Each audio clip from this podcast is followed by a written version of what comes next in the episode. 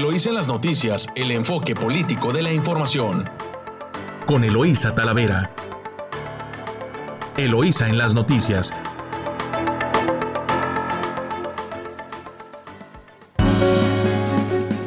Muy buenos días, muy buenos días Ensenada.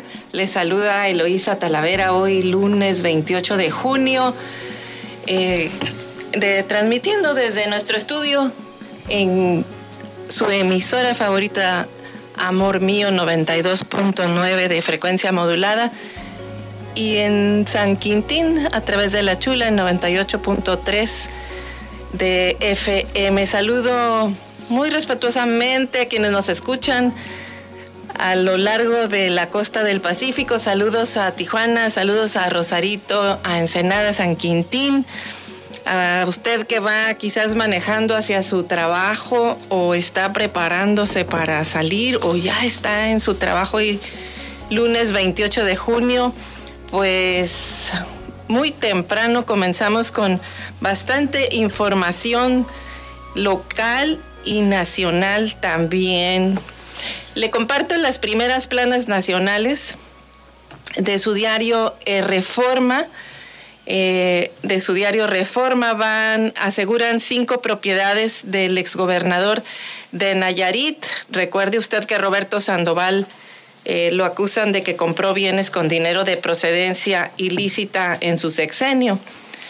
Eh, también de su diario en reforma, pues no llegaron los oncológicos prometidos, los medicamentos oncológicos que debieron llegar este fin de semana a los hospitales, según promesa hecha por las autoridades de salud, pues no llegaron y siguieron denunciando los padres de familia, los padres de niños con cáncer. De El Universal ocultan documentos con información crítica del, tren Maya Fonatur esconde datos y censura secciones sobre el trazado, una posible demanda y riesgos constructivos, con el fin, obviamente, pues de acelerar las obras y las licitaciones.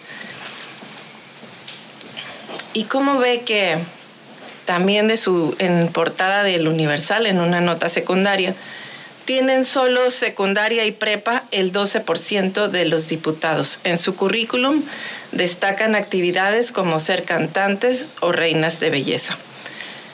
Y en la jornada impulsa Morena la consulta de juicio a cinco expresidentes. La CONSAR cambian cambios en pensiones y eliminan riesgo de crisis social. Su diario Milenio cargaron 2.367 toneladas más a la línea 12 antes de su reapertura. Pese a la advertencia de la consultora Citra, autoridades del metro aprobaron cambio de rieles, durmientes y balasto. Con ese sobrepeso operó seis años y sorteó dos sismos, así como, así como lo escucha.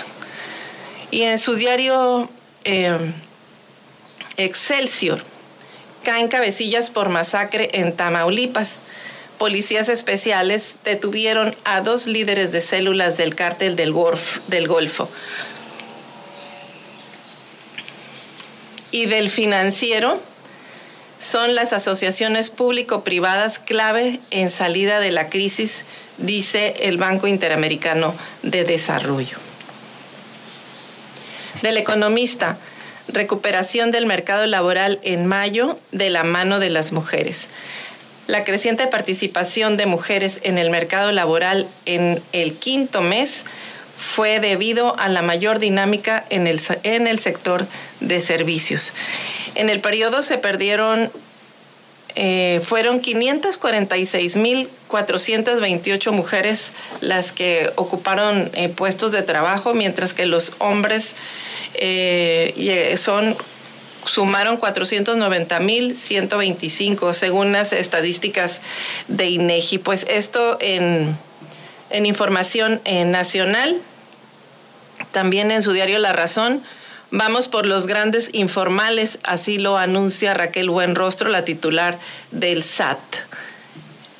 Y de su diario 24 horas, Manejo de biométricos cuesta al Instituto Nacional Electoral 207 millones de pesos.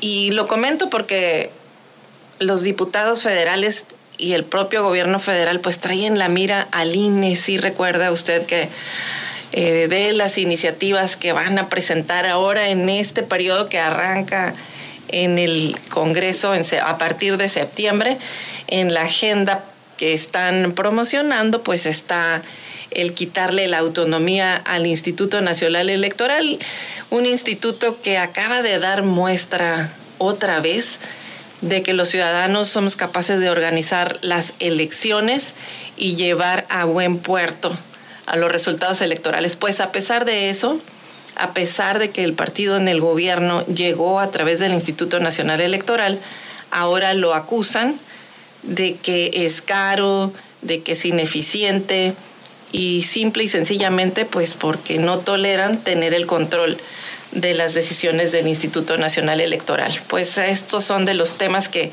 estaremos viendo también en el próximo, sobre todo este tema, en el próximo periodo electoral, en el próximo periodo, perdón, de, de sesiones de la Cámara de Diputados que inician en septiembre con, con los nuevos diputados, que por cierto mencionado, menciona el reforma que el 12% pues no tienen suficiente escolaridad, aunque pues eso no es limitante, la ley dice con que seas ciudadano mexicano y tengas tus garantías individuales, puedes ser representante. El tema es que ya en los hechos, eh, desafortunadamente pues sí se requieren mucho, mucho más para, para legislar, eh, mucho más conocimiento técnico también.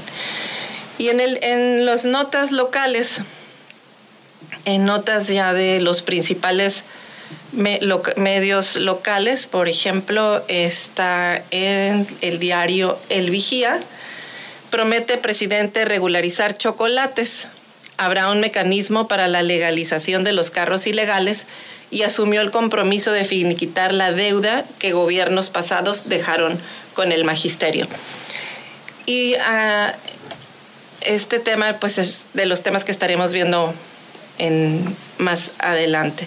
Sin freno, ataques armados también es, eh, está como nota principal en el vigía y es que dos hechos violentos también eh, en ataques armados ocurrieron entre el domingo eh, y el sábado y pues una persona perdió la vida al parecer por arma de fuego. Y toma relevancia este tipo de, de ataques armados y violentos, justo porque acabamos de, eh, y lo estaremos comentando, la gira del presidente donde viene y corta los listones de los distintos cuarteles de la Guardia Nacional en los seis municipios eh, del estado.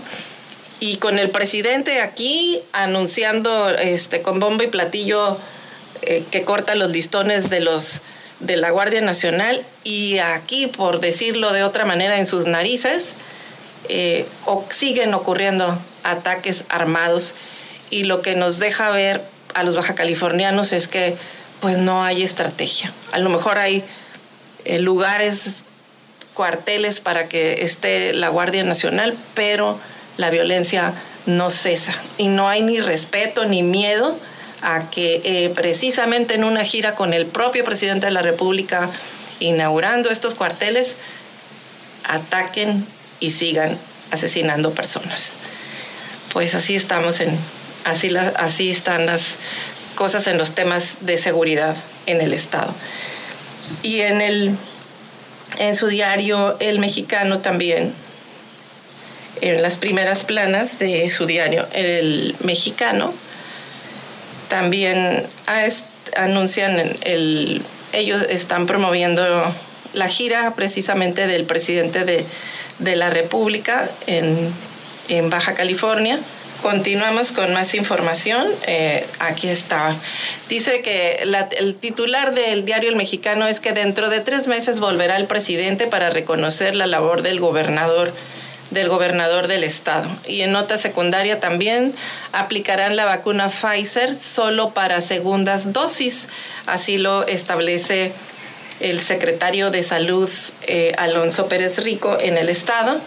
También durante la gira por el estado de su diario El Mexicano dice que el fiscal Guillermo Ruiz informó al presidente, eh, al presidente de la República sobre los resultados de la seguridad aquí en Baja California. También como nota secundaria viene la regularización de los vehículos chocolate y estos temas, bueno, pues los estaremos comentando porque pues tienen muchas aristas. Y en Tijuana dicen que no habrá tandeos en Baja California este verano por las deficiencias eh, en la distribución de agua, por la escasez de agua. Reconocen también el trabajo de Alejandro, Alejandro Fregoso como presidente del Poder Judicial del Estado. Y esto son los titulares de El Mexicano, de su periódico El Mexicano. Así que pues estas son las, las notas que estaremos eh, revisando el día de hoy, entre obviamente pues entre más, entre otra información. Y también quiero comentarle que en esta gira de el presidente pues también estuvo en Mexicali, estuvo en San Quintín, en San Quintín estuvo inaugurando la ampliación al instituto, al, eh, que hubo en el Instituto Mexicano del Seguro Social, al hospital eh, del INSABI, este, que le llaman. Y esto y más información estaremos revisando. Gracias por escucharnos temprano aquí en su emisora favorita 929 Amor Mío. Vamos a corte comercial. Estás escuchando Eloís en las noticias. Regresamos.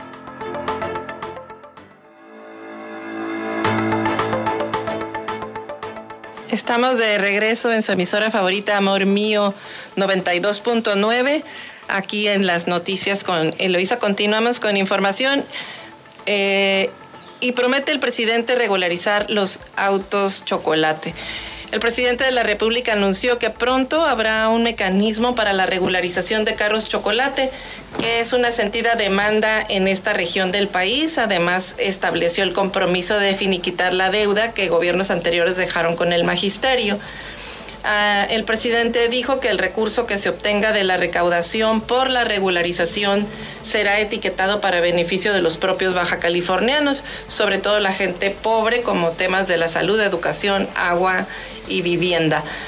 Eh, por su parte, el gobernador del estado indicó que ha establecido programas importantes de la mano de la federación, como desayunos calientes gratuitos eh, para 300 millones eh, para para los niños y que había sido un compromiso de campaña. Para ello habían destinado 300 millones de pesos. También destacó su iniciativa para apoyar bimestralmente con pensiones a personas adultas mayores. Eh, eh, etcétera. Pero bueno, comentando este tema de, la regularización de los autos chocolates, es un tema que mm, un problema sin atender que está en la frontera. ¿Por qué le digo sin atender? Porque no se puede ocultar que existe un mercado, un mercado y que se tiene que regular. Es el, me refiero al mercado de autos usados eh, de Estados Unidos aquí en las fronteras. No es solamente un tema que tenemos en Baja California, sino que está a lo largo de la frontera con Estados Unidos. Y por el tema de no tener controversia con las armadoras de autos nuevos, que ellos quisieran que no se regularizara, que no se compraran autos usados, sino puros nuevos en, el país, pues es que se han, se han puesto muchas restricciones y trabas para que una persona que compra un auto usado en Estados Unidos pues lo pueda importar y, y regularizar. Y no es que no se pueda, sí se puede, pero cuando alguien compra un automóvil usado y lo importa, le cobran impuestos eh, no sobre la factura, sino que le evalúan el autor de acuerdo al libro azul y pues ahí eh, si compras un auto usado no te hacen válido el valor de la factura, sino la evaluación y pues sale a veces más caro eh, a quien a, quien adquiere un vehículo usado porque obviamente pues no le alcanza para comprar un auto nuevo.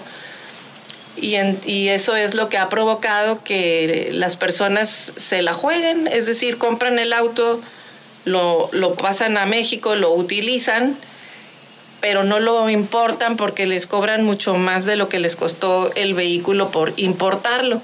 Y esto ha generado pues que haya millones de automóviles circulando en la frontera, a lo largo de la frontera de, México, en estas condiciones.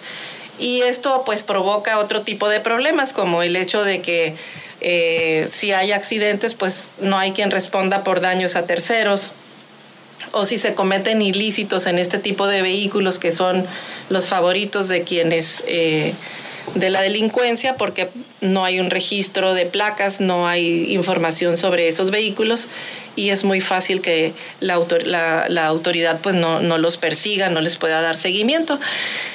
Y es un, es un problema de mercado, es el mercado de autos usados que no está bien regulado y que está generando un problema. El problema de tener muchos autos en circulación, que no hay un control, que no pagan impuestos y que en lo local pues sí nos afectan porque si usted es un ciudadano que compra un auto, que paga, lo importa, que paga impuestos, o un auto mexicano que paga, hizo el esfuerzo de comprarlo, que paga tenencia, que paga placas, eh, licencia de conducir, paga sus impuestos. Y si usted no no paga impuestos, a usted sí lo multa el policía, sí lo para la policía fiscal y tiene que responder ante la autoridad. Sin embargo, pues estas personas que utilizan muchos por necesidad los vehículos eh, usados que se compran en Estados Unidos y que no importan porque les cobran muy cara la importación, pues se circulan en nuestras vías, sí pueden, este, provocan, ah, eh, no están exentos de, que ocurran accidentes sobre de ellos o que provoquen accidentes y no hay quien responda por daños a terceros. Peor aún si se pierde, si hay pérdidas o daños de, eh, a seres humanos, pues no hay quien responda por estas personas. Entonces, esos son las, el problema que se tiene que resolver. Ahora el presidente dice que va a presentar un mecanismo de legalización de autos usados. Esperemos que pudiese ser un, mecanismo eh, legal que facilitara la importación de estos autos y que cualquier persona pudiera comprar un auto en Estados Unidos y que le respetaran el valor de la factura y lo pueda importar a lo que le costó realmente eh, y no y no que los hagan este, simplemente no irse por el lado legal, sino por el lado ilegal. Y luego pues hay una serie de asociaciones que les venden amparos, eh, pues entre comillas garantizándoles que no les va, no va a haber intervención, no les van a decomisar este, su, su unidad y en lugar de que eso se derivara como impuestos al gobierno, pues quedan en, en, asociaciones privadas. Es todo un tema, el tema de los chocolates. Si realmente lo resuelven con buena voluntad, pues eh, bien, bien por, eh, por resolver este problema de mercado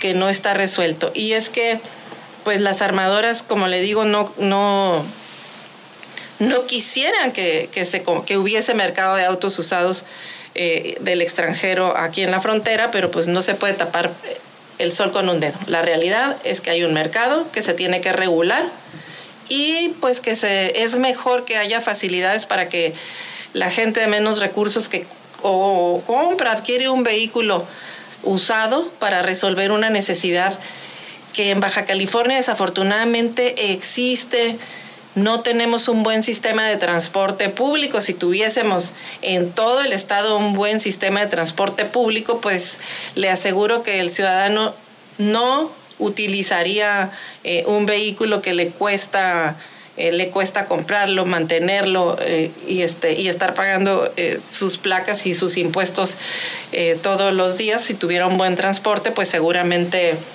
y accesible, un buen transporte público que lo pudiera trasladar, pues seguramente no necesitaríamos tantos automóviles, pero pues mientras también la autoridad no nos preste un servicio de transporte adecuado, eficiente y, accesible, pues es, va, a seguir, va a seguir este tema de que todo el mundo va a querer tener un automóvil para cubrir sus necesidades. Y mire que no son lujos, simplemente es una necesidad real de transporte al trabajo, de transporte a los hijos a la escuela y, por qué no decirlo, pues también de necesidades de, recreación que tienen las familias en el Estado. Así que pues así está este tema de, de los autos chocolates. Y mires, el otro tema eh, que también se abordó con la visita del, presidente es el tema de la, de la inauguración de los cuarteles de la Guardia Nacional en, en todo, en Rosarito, en Tecate, en Ensenada. Eh, que los inauguró el, presidente, cortó el listón del edificio de la Guardia Nacional, el cuarto de seis que se construirán en, en Baja California este sábado pasado. Eh, fue cuando durante la gira que realizó el fin de semana el mandatario inauguró los cuarteles de la Guardia Nacional de Tecate, de Ensenada y Playas de Rosarito. Ya existe uno en Tijuana y anunció que en 2022 ah, construirá dos más, uno en Mexicali y otro en la colonia Vicente Guerrero eh, de la sexta municipalidad baja californiana de San Quintín.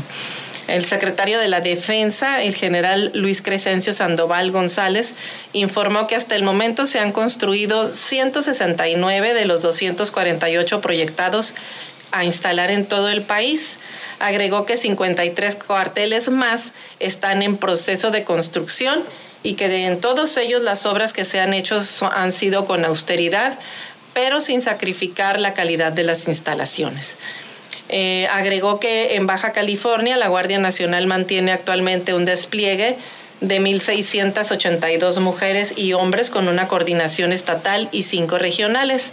Todos ellos, dijo el secretario de la Defensa, trabajan en forma coordinada con los 3.739 elementos del ejército mexicano, los 884 marinos navales destacados y las policías estatales y municipales que operan en Baja California. Aseguró que los soldados y marinos ven en la Guardia Nacional una institución hermana eh, con los que se comparte capacitación, adiestramiento, ideales y valores al servicio de la patria. En la ceremonia que estuvo, que fue realizada en el cuartel de Ensenada, este, pues ahí estuvieron los secretarios de Seguridad Pública, el gobernador del estado y el alcalde de Ensenada. Pues así es como vino el presidente y previa gira de la de precisamente de la secretaria de Seguridad Pública en el estado, pero no se aborda la estrategia, no se abordó ni se menciona nada sobre la estrategia de seguridad en el estado y siguen los homicidios creciendo eh, y este y, la inseguridad desbordándose en el estado y en, en las calles. Y mire, en otra nota, alza de homicidios requiere también eh, reacomodo de Guardia Nacional. Esta es una nota de Gerardo Sánchez de su diario El Vigía. Dice, durante el primer semestre de 2021, en pleno desconfinamiento, los homicidios en 14 entidades se dispararon hasta 76% en comparación con cifras al mismo periodo respecto del año pasado. Las entidades con más incremento en violencia en homicidios, sobre todo, son Zacatecas, con 620 asesinatos, que significan un aumento del 76.5%. En San Luis Potosí, 380 asesinatos, que representan un alza de 41.7%. En Sonora, 842 asesinatos, que corresponden al 38.7%. Y Baja California, con la mayoría de la tasa de homicidios del país y donde la situación de seguridad sigue deteriorándose, se acumularon 1.347 víctimas de homicidios y feminicidios. Tuvimos es más del 14% eh, de aumento respecto de las 1.178 que hubo en el periodo similar el año pasado. El presidente del grupo eh, Multisistemas de Seguridad Industrial señaló que en México dos de cada tres estados no cuentan con estadísticas delictivas confiables sobre el número de homicidios que se cometen cada año. Esto de acuerdo con un estudio más reciente de México Evalúa. En este documento se dice que se tienen fallas de origen, se identificaron errores de omisiones en los recuentos de homicidios que reportan las 32 fiscalías de justicia del Estado. Las estadísticas pues no son confiables en homicidios, agregó este, este, esta empresa, este grupo, eh, que están mostrando los gobiernos estatales pues no permiten el desarrollo de estrategias efectivas eh, para combatirlas. Pues es cierto, o sea, cuando quieres resolver un problema, lo mejor es que conozcas lo que, las cifras reales que están ocurriendo para poder plantear pues estrategias que resuelvan los problemas. Pero si se esconde la información, pues también se va a estar simulando las estrategias y lo que lo que no pueden ocultar es que la violencia no está disminuyendo, sino que sigue aumentando por más que muchas cosas ocurran. Pero pues en, fin, este, estaremos eh, viendo cuál es la, respuesta que dan. Y eh, llegamos a, a, final de este segmento, nos vamos a, a corte comercial. Gracias por escucharnos aquí en 92.9, Amor Mío, su emisora favorita. Estás escuchando Eloísa en las noticias. Regresamos.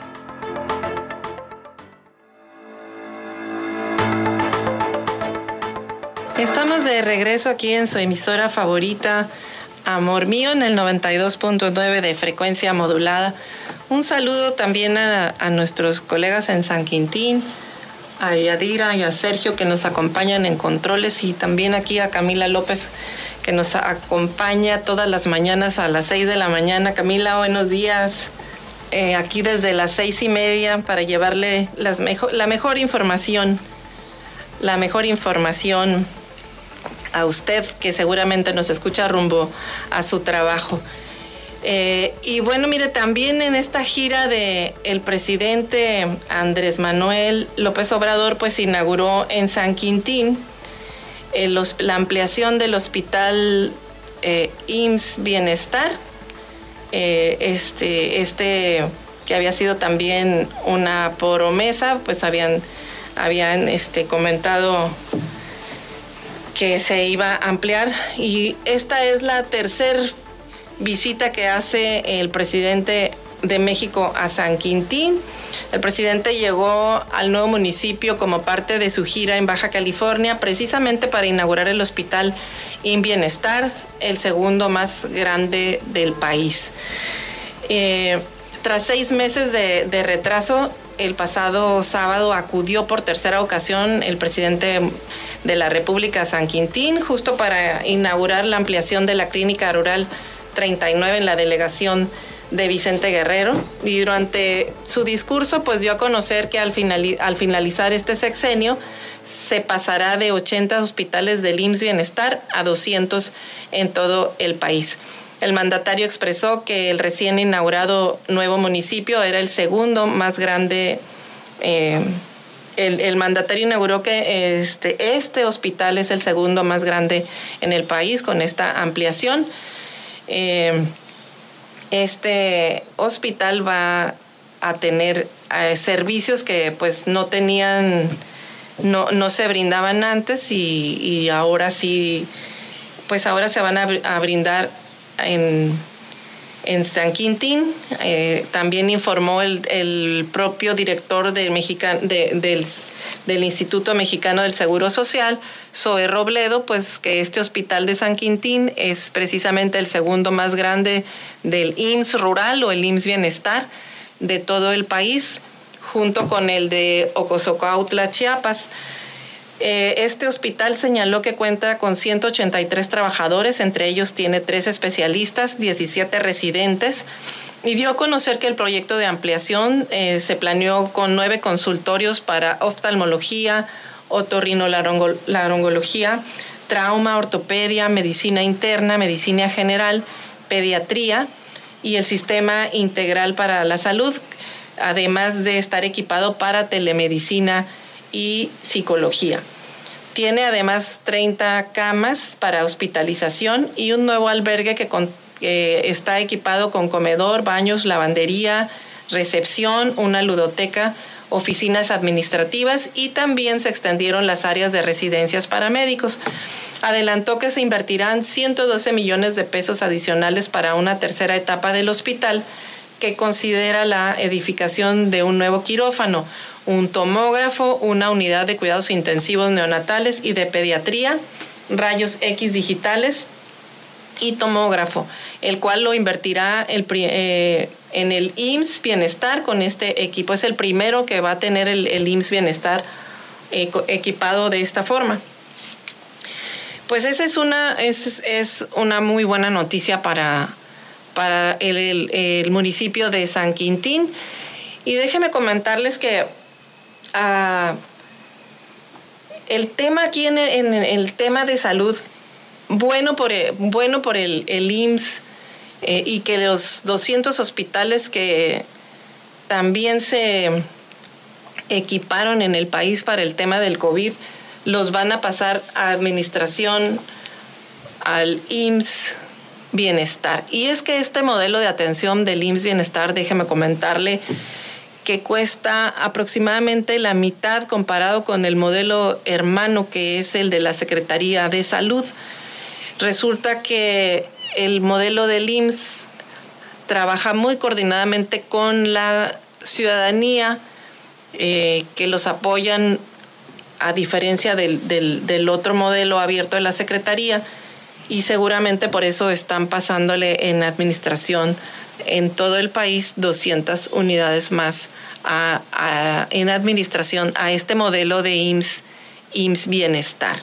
Pues aquí este, eso es una muy buena noticia para San Quintín, que ya está esta ampliación del hospital y además que va a tener servicios pues de tomografía y de especialidades, cosa que pues no se tenía para reforzar este, en este, no, fíjese, no se tenían en el modelo, es, la, es el primer hospital que va a operar así con, especialidad, con más especialidades y sobre todo con tomografía y, y, otros servicios en todo el país. Eso por un lado y por otro lado pues no se tenían esos servicios en, en San Quintín y ahora los van a tener también en el IMSS abierto, que es eh, un IMSS que atiende a toda la población, no solamente a los, los derechohabientes del, del IMSS. Eh, y bueno, más, este, más información en San Quintín. Eh, fíjese usted que pues el tema de la sequía dice que arrancan un plan contra la sequía. El gobierno de México a través de la Secretaría de Agricultura y Desarrollo Rural anunció la puesta en marcha del proyecto estratégico de atención y mitigación de la sequía, de la sequía agrícola y ganadera 2021, para la cual le van a canalizar 299 millones de pesos que se entregarán de manera directa y oportuna y transparente a sectores de temporal y de pequeña escala en cultivos importantes para la autosuficiencia alimentaria de granos básicos y leche y carne. Se trata de apoyos para productores de frijol, sorgo, maíz y avena forrajera y el otorgamiento de alimento para ganado bovino en los estados del norte y centro del país. Esto lo resaltó el gobernador del estado, eh, esto lo dijeron en, en Durango. El proyecto prevé un programa agrícola emergente que apoyará con mil pesos por hectárea y hasta cinco mil, hasta cinco hectáreas por productor a los agricultores de avena forrajera, sorgo, maíz y nopal forrajero para incrementar la productividad de las unidades de producción. También en, atención a la sequía ganadera se otorgará un apoyo emergente directo a los productores de pequeña escala para la adquisición de insumos eh, forrajeros, minerales y energéticos para el ganado bovino, lo que va a contribuir a la disminución de la tasa de mortalidad de los animales como efecto de la sequía, eh, extrema que está ocurriendo en distintas entidades federativas por este fenómeno meteorológico. En gira de trabajo por la entidad, también el titular de Agricultura informó que los incentivos están orientados a tres acciones a apoyar con semilla de frijol la categoría certificada en los estados de Chihuahua, Durango y Zacatecas y estímulos para cultivos de maíz, sorgo, avena y granos forrajeros y suplemento para el ganado bovino en estados afectados por la sequía extrema y excepcional. Pues ahí está, si, eh, para evaluar los, los programas en los que pudiera calificar el estado. Y en más información de San Quintín dice que no deberían cobrar un 5 los concejales. No deberían cobrar un 5 los, los concejales ni recibir un pago porque se supone que uno participa para representar a la gente. Así lo comentó Alejandro Ruiz Uribe, delegado del gobierno federal en Baja California. El funcionario del gobierno federal agregó que ellos no deberían cobrar ni realizar las funciones que llevan a cabo de forma gratuita el resto de los concejales, regidores y alcaldes en toda la República Mexicana. El delegado único por Baja California dio estas declaraciones en el exterior de la, de la Clínica Rural 69 Vicente Guerrero al concluir el evento del presidente de la República. Cabe mencionar que estas son las primeras declaraciones que brinda un funcionario federal con respecto al caso polémico de los altos sueldos que reciben los miembros del Consejo Municipal Fundacional. Pues vaya crítica que, que lanzaron a, a, este, a estos integrantes del Consejo Municipal Fundacional, que pues lo que dicen es que se preocuparon primero por ponerse sueldos antes de que plantearse cómo resolver los problemas de San Quintín. Esa es lo que les está diciendo el delegado único federal. Pues es una crítica fuerte política. Y más, eh, más información en, en, San Quintín, pues fíjese que se manifiestan y piden justicia por el caso de un asesinato. Pescadores forman parte de una empresa Ginmar, se manifestaron esta mañana, el sábado pasado, en el Boulevard eh, Primero de Mayo, en, Vicente Guerrero, debido a los nulos avances de la investigación eh, del asesinato de Diego Jiménez en el municipio de Ensenada. Daniel Jiménez, hermano de la víctima, dio a conocer que desde el pasado mes de diciembre, cuando hablaron con el presidente y este les informó que le darían seguimiento al asesinato, pues no han habido avances y bueno, pues se hicieron escuchar tras la gira del presidente de la República para ver si ahora sí los atienden y avanza la investigación de este pues lamentable hecho. Y en otras noticias, eh, auxilian en el salto a 12 senderistas. Eh, en su nota de El Vigía dice un total de 12 personas de un grupo de 30 que practicaban el senderismo fueron auxiliados la tarde del domingo para que regresaran al campamento base porque se quedaron entre cerros de la zona conocida como El Salto. Las personas que se quedaron atrás del resto de los caminantes sobre la vereda del cerro no pudieron llegar a la salida pues los reportaron a emergencias y la tarde de ayer el coordinador de la Unidad de Protección Civil Municipal mencionó que las personas lograron llegar a la base con la ayuda de un guía de montaña que conoce la zona del salto. Precisó que los individuos pues no se, no se extraviaron, únicamente se rezagaron por cansancio del resto del grupo y fueron hallados eh, por el experto quien los ayudó hasta llegar al área de descanso y les brindó agua. Luego del reporte a la línea de emergencia, pues la Policía Municipal asignada a la delegación de la misión y Protección Civil pues se trasladaron a la zona del Salto para organizar el auxilio pues bien porque está haciendo mucho calor, o sea, si las personas se pierden pues se pueden deshidratar.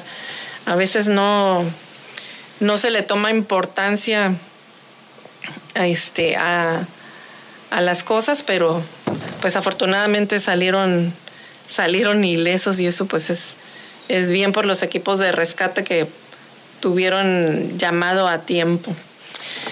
Y en el tema de vacunas, ¿cómo ve que vacunarán al 95% de la población en Baja California? Esta nota es de Carla Padilla del Vigía y dice que Baja California tendrá el 95% de la población mayor de 18 años vacunada contra el COVID-19 una vez que se apliquen las más de 459 mil dosis de Pfizer, AstraZeneca y Sinovac que hacen falta para completar los esquemas de vacunación.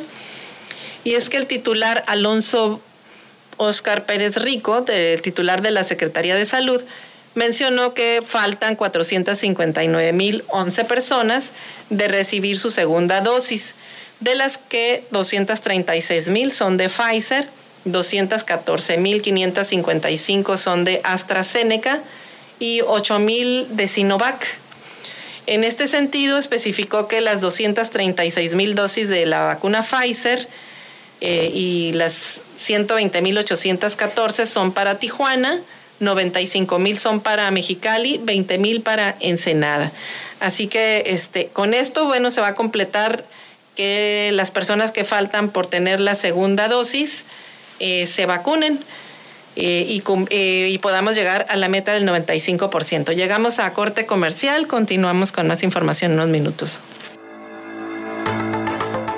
Estás escuchando Eloísa en las noticias. Regresamos.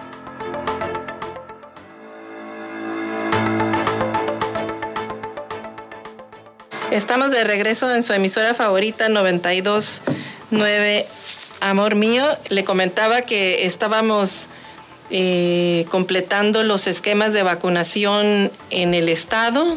Es, reiteró el secretario que en cuanto lleguen las vacunas que hacen falta para completar los esquemas, el esquema que tenemos pendiente de vacunación, llegaremos al 95%. Sin embargo, en el país está, hay una tercera ola de contagios y nos están pidiendo que no bajemos la guardia, que no bajemos la guardia en las medidas, en las medidas, en las medidas de de eh, cuidarse, de guardar sana distancia. Buenos días. Bueno, pues tenemos ya este, aquí a nuestro invitado, Gerardo Rodríguez. Él es de académico de la Universidad de la Universidad de las Américas en Puebla. Gerardo, buenos días, ¿cómo estás? Muy buenos días, qué gusto saludarte. Sí, Gerardo nos va a compartir hoy eh, la eh, si hay, si está la violencia o no, sigue la violencia o no en el país, Gerardo. Buenos días. Buenos días, Eloisa. Y pues sí, eh, mayo fue un, un mes muy violento. Normalmente los meses más violentos en el año eh, son eh, mayo, junio y diciembre. Eh, en esta ocasión, mayo destaca porque el mayo del año pasado fue un mayo atípico, porque estábamos prácticamente toda todo el país estábamos confinados y por eso es que se redujeron de manera significativa los eh, delitos. Eh, ¿Cuáles son los estados con mayor índice de violencia? Pues lamentablemente Baja California, Guanajuato encabezan la lista con cerca, con cerca de 1.600 homicidios. Eh, ya acumulados en lo que va de, este, de este año le siguen estados como Jalisco, Estado de México y Michoacán. A todo esto hay que sumarle que ha sido un proceso electoral violento, con más de 102 políticos que fueron asesinados, más de 900 ataques, amenazas también en contra de políticos. Eh, a esto también hay que sumarle, Eloisa, eh, los asesinatos con uso de violencia terrible en Reynosa, el surgimiento sí de las autodefensas, de, nuevas autodefensas en Michoacán con los aguacateros, también actos, actos de violencia, por supuesto, en Guanajuato. Eh, es de esperar que aumente la violencia no en el país. Lamentablemente sí lo el tema de la oportunidad, los eh, delincuentes, así como los los eh, los trabajadores honestos como tú, como yo, como quienes nos escuchan, estamos volviendo a salir a la calle los delincuentes están volviendo a salir a la calle porque es la oportunidad para saltarnos en carreteras, en la vía pública, en los cajeros automáticos. Eh, todos los, prácticamente todos los indicadores de robo patrimonial aumentaron de manera significativa en mayo. Robo, eh, robo a personas que conducían su automóvil, robo también en taxis, robo a transportistas, robo también en, en la vía pública. Eh, yo creo que lamentablemente la, la, paz que nos dio la pandemia de manera relativa ya terminó y es de esperarse en términos estadísticos que volvamos a aumentar, a que veamos a, eh, que, aumente la incidencia delictiva en todo el país. A todo esto eh, hay que recordar, Eloísa, que el 80% de los delitos que se cometen en este país son del fuero común, como le llamábamos, eh, y estos son de responsabilidad de los gobiernos estatales, no de la federación. Así es que hay que exigirle a las fiscalías estatales, a los gobernadores en turno, que apliquen, apliquen la ley. Y además no hay otra buena noticia, Luisa. Lamentablemente, cuando hay transiciones en gobierno, hay una curva de aprendizaje por parte de los nuevos gobernadores de los presidentes municipales en lo que toman las riendas de sus municipios. Eh, también hay que decirlo, hay inestabilidad siempre en las corporaciones de seguridad porque cambia normalmente también el mando, el director o el secretario de Seguridad Pública y Tránsito en los municipios. Entonces, yo creo que va a ser un, un final de año complicado para el país, así es que recomendarle a tu, a tu auditorio que que, estén alertas, que, que, la, que la guardia que bajamos por la pandemia, la seguridad que vivimos en estos momentos, eh, pues lamentablemente fue, fue pasajera, Eloisa.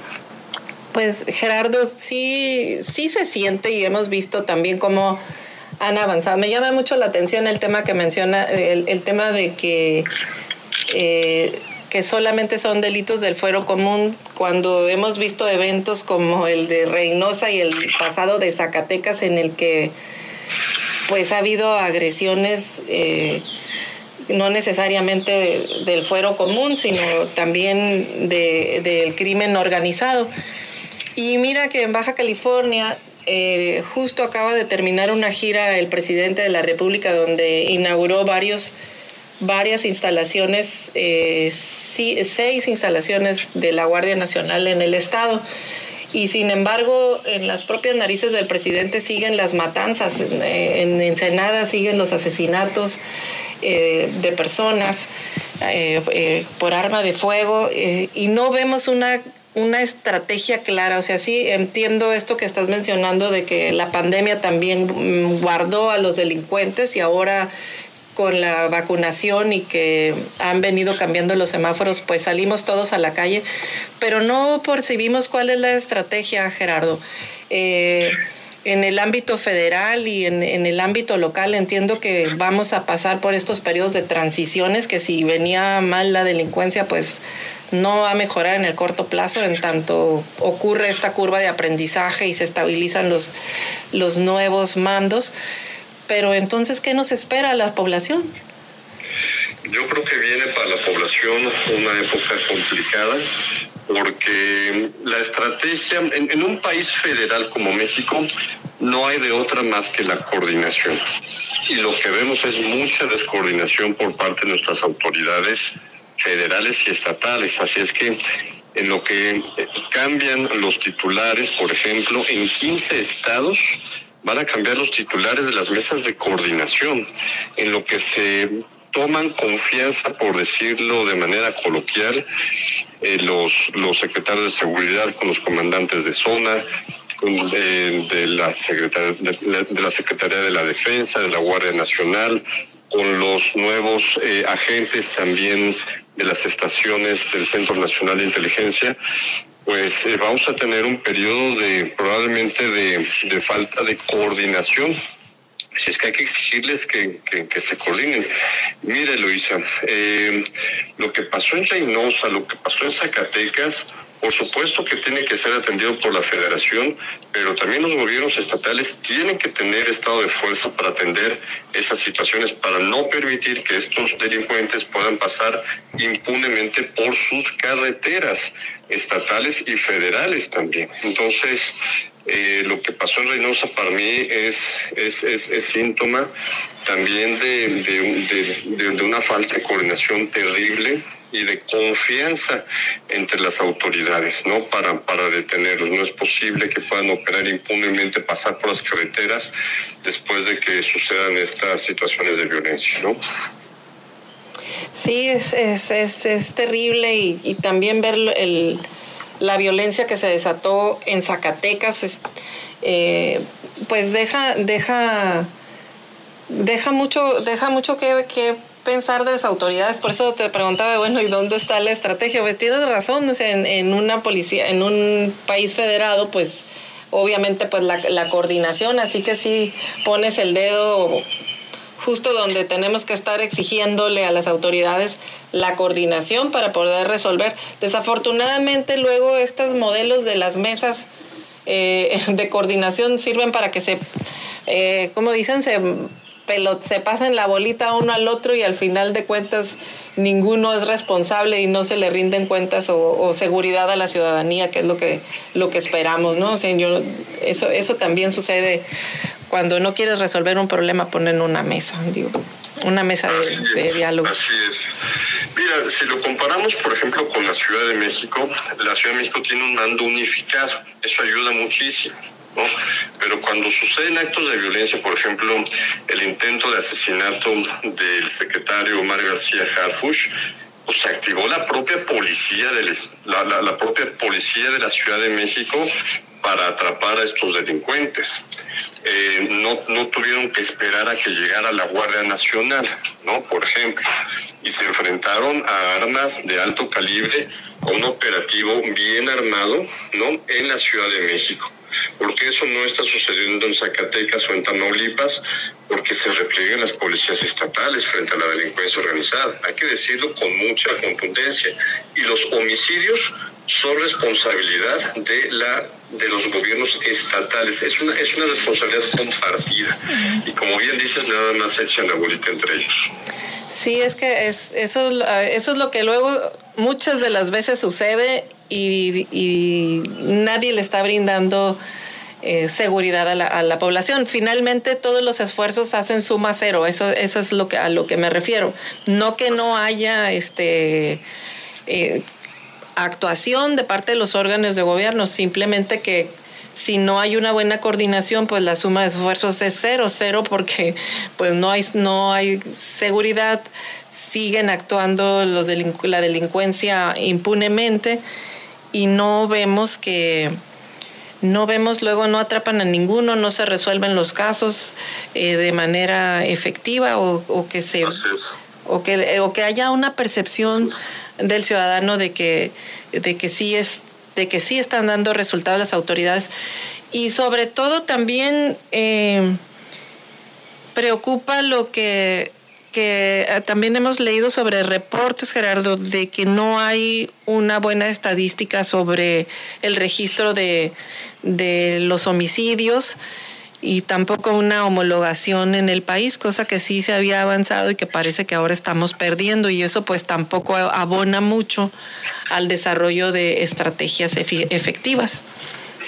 Así es, eh, sí, sí se tapan algunos homicidios eh, dolosos como culposos. Eh, sí, también hay algunos delitos que se le achacan a la delincuencia organizada, cuando, también hay, hay, hay delincuencia eh, común, no, no, no todos, no todos son los grandes cárteles de droga de este país. Eh, yo por la parte de estadísticas, eh, Eloisa, yo estoy bastante tranquilo. La verdad es que la, el Sistema Nacional de Seguridad Pública y son los eh, gobiernos estatales quienes siguen reportando sus estadísticas y, y salvo Nayarit hace un par de años, ¿no? que sí estaba mintiendo abiertamente, eh, parece ser que están reportando eh, todos los estados su información. Bien, pues ya escuchamos eh, a Gerardo Rodríguez Sánchez Lara, él es director académico de Relaciones Internacionales y Ciencia Política de la Universidad de las Américas Puebla. Eh, Gerardo, muchas gracias por comentar con nosotros estos temas tan importantes eh, y oportunos, pues también estamos en cambio de gobierno aquí en, en Baja California próximamente. Muchas gracias, Gerardo. Muchas gracias, Elisa, y pues mucha, mucha suerte con el cambio de gobierno. Pues muchas gracias. Pues ya usted que nos escucha ahorita en la mañana, pues recuerde que estamos en 92.9 Amor Mío. Vamos a corte comercial. Estás escuchando Eloís en las noticias. Regresamos. Gracias por escucharnos en su emisora favorita Amor Mío 92.9 y en San Quintín en La Chula en el 98.3 de frecuencia modulada. Y continuamos con más información. Hoy lunes 28 de junio. Eh, seguimos eh, con más información aquí en su, en su emisora favorita. Mire, eh, esta visita de el presidente Andrés Manuel López Obrador a Baja California, pues también tiene, también derivó en comentarios políticos que vamos a, comentar aquí de, de su diario El Vigía. Concluyó su visita el presidente con la promesa de volver en 90 días para realizar la gira del adiós del, del actual gobernador. Y para demostrar que traía torta bajo el brazo, eh, prometió ayudar presupuestalmente al gobierno de Baja California para que pague los adeudos que tiene con los maestros y trabajadores del magisterio antes de que concluya el presente año.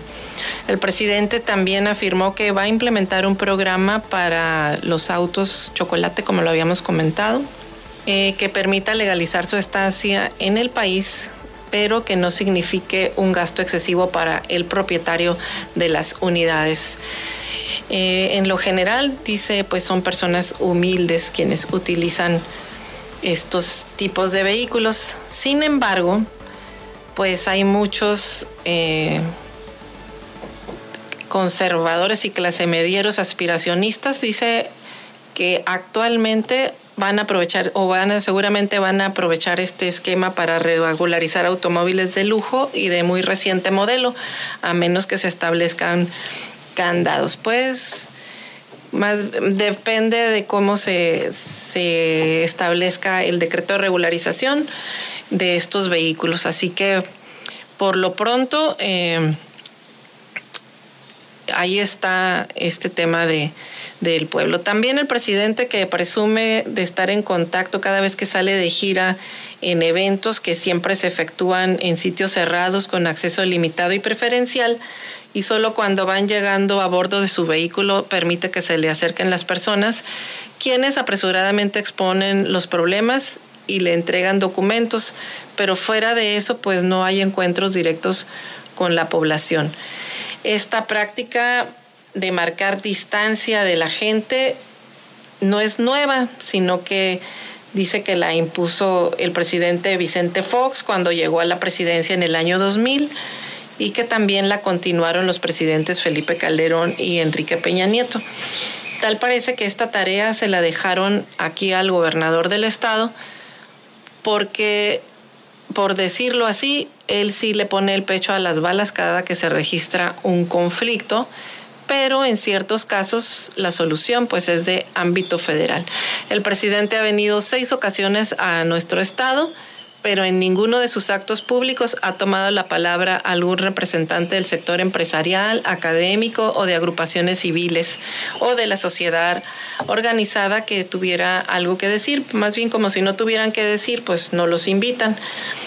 Eh, pues son extrañas formas de escuchar al pueblo. Más bien, pues son eventos en los que vienen a informar, pero no vienen a escuchar. Y el que el presidente consejero del Instituto Nacional Electoral, eh, Lorenzo Córdoba, pues sí resulta increíble que a tres semanas de los comicios del 6 de junio, eh, el gobierno federal esté poniendo, esté proponiendo una nueva reforma electoral no hay que, no hay que emprender esa ruta a menos de que sea verdaderamente necesaria porque los tiempos que corremos son de gran riesgo de una gran demagogia, tiempos en, en consecuencia en los que una reforma electoral pues no puede llevar no se puede llevar a cabo por la ruta de fortalecer lo que hoy tenemos, sino de eventualmente perder lo que afanosamente hemos conseguido. Y eso es lo que alertó Córdoba el presidente del Instituto Nacional Electoral, quien consideró que las elecciones del 6 de junio pues fueron las mejores organizadas por el INE, por las eh, implicaciones que tuvieron, por el mayor tamaño, por la pandemia, por la violencia y por la inédita virulencia del discurso eh, de las autoridades centrales. Eh, así que pues eso ya lo, habíamos comentado. Y en el tema del COVID también pues los especialistas llamaron a no tomar a la ligera el aumento del 15% de los casos de COVID que se registraron esta semana, al advertir que su escalada dependerá de las medidas que tomen las autoridades federales y estatales. Y es que escuche usted, para los expertos, el incremento de vistas de una nueva ola de contagios está ahí presente, por lo que es necesario responder con enérgicas medidas de prevención, como es en el caso de enfatizar el uso del cubrebocas, la disminución de la actividad social. De lo contrario, pues parece que esa no es la intención de la política actual. Y, y es que con el semáforo verde, con el aumento de vacunación, los ciudadanos han estado relajando también las medidas de sana distancia, de uso de cubrebocas. Y es que, Radio Escucha, eh, usted que nos escucha, la pandemia no se ha quitado, la pandemia sigue vigente, sigue ahí. Y hay un riesgo alto de que esta tercera ola aumente.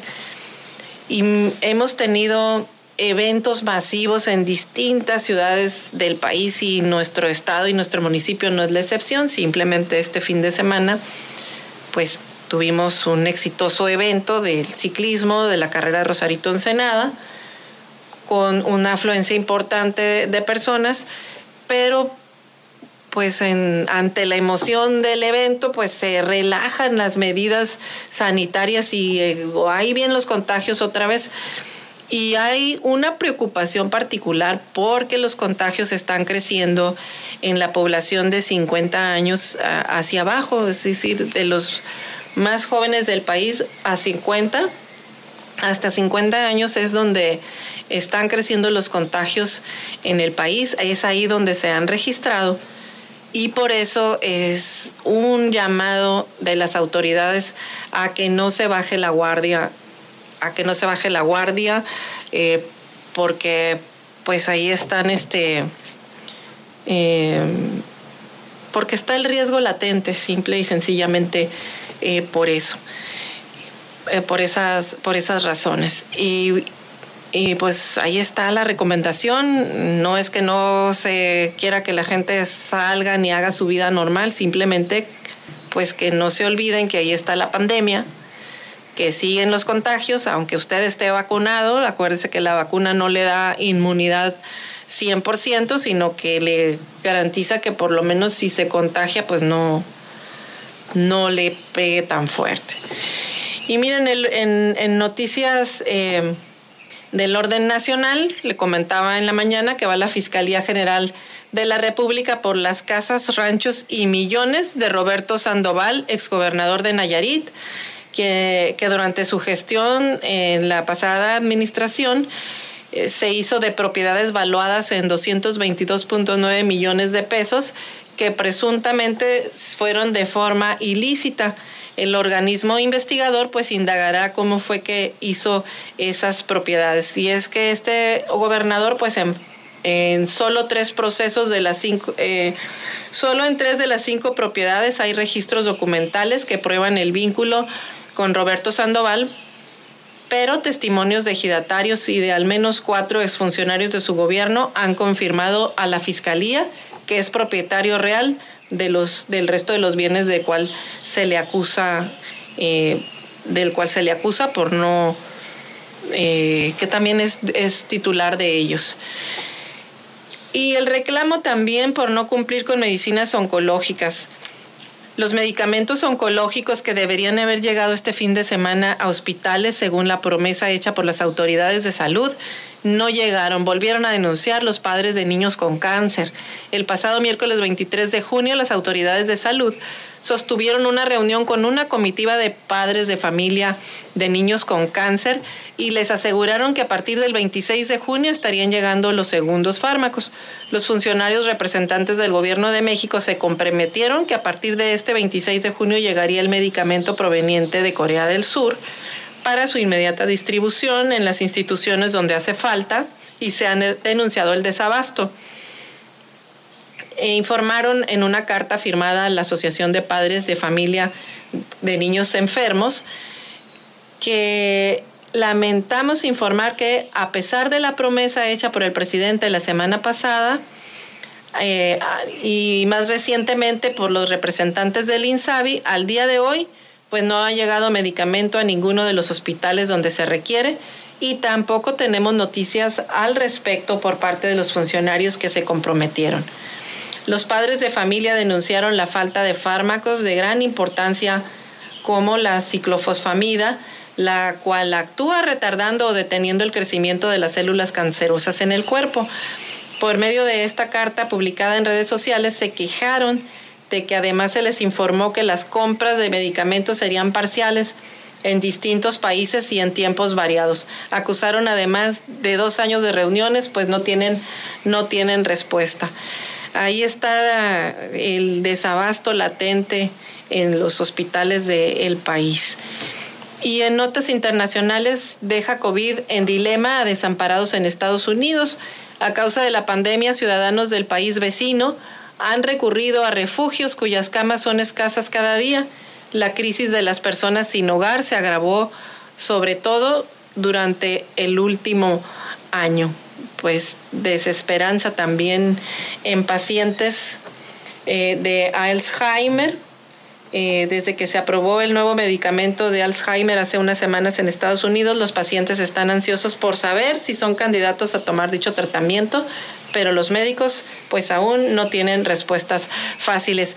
Mire, usted hemos llegado al final de este noticiero, lo hice en las noticias. Agradecemos mucho que nos haya escuchado esta mañana desde las seis y media de la mañana. Es, así que es todo por hoy. Les agradecemos su atención y les invitamos a que nos acompañe de lunes a viernes a partir de las seis y media de la mañana en otra edición más de Eloísa en las noticias. Así que hasta entonces y pásela muy bien. Excelente día y excelente inicio de semana.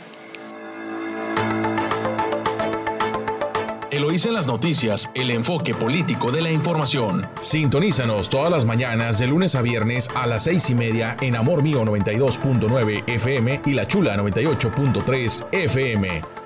Visítanos en eloísenlasnoticias.com.